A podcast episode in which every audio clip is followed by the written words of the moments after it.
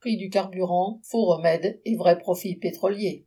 Depuis le 1er janvier, fini la ristourne de 10 centimes par litre de carburant dans les stations-service. À la place, une indemnité carburant dérisoire est instituée. Pendant ce temps, les pétroliers continuent à faire des profits records. Face à la flambée des prix des carburants, le gouvernement n'a cessé de naviguer entre différentes mesures pour sembler se préoccuper de cette question vitale pour bien des travailleurs. La ristourne sur le prix de l'essence ou du gazole s'est d'abord élevée à 18 centimes par litre, puis est passée à 30 centimes et est redescendue à 10 centimes le 16 novembre. En tout, ce sont 7,6 milliards d'euros d'argent public qui ont ainsi été versés aux capitalistes du pétrole en compensation d'une petite baisse de leur prix et sans que leurs profits astronomiques aient jamais été écornés.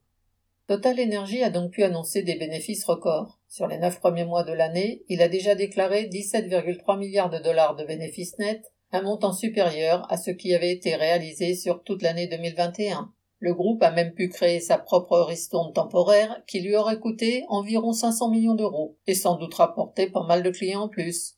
Le gouvernement a promis que la fin de la ristourne serait compensée par une indemnité carburant de 100 euros versée en une seule fois aux automobilistes les plus modestes. Or, cette indemnité ne concernera que ceux dont le revenu fiscal annuel de référence par part est inférieur à 14 700 euros, donc ceux qui gagnent à peine le SMIC ou en dessous, ou qui ont une famille nombreuse. Autant dire qu'une grande masse des travailleurs pourtant en difficulté ne sont pas concernés par cette prime, qui en plus laisse de côté les retraités et les chômeurs. Tout est ainsi fait pour créer une division entre ceux qui y ont droit et les autres, sans parler des démarches à effectuer pour la toucher, qui vont dissuader un grand nombre.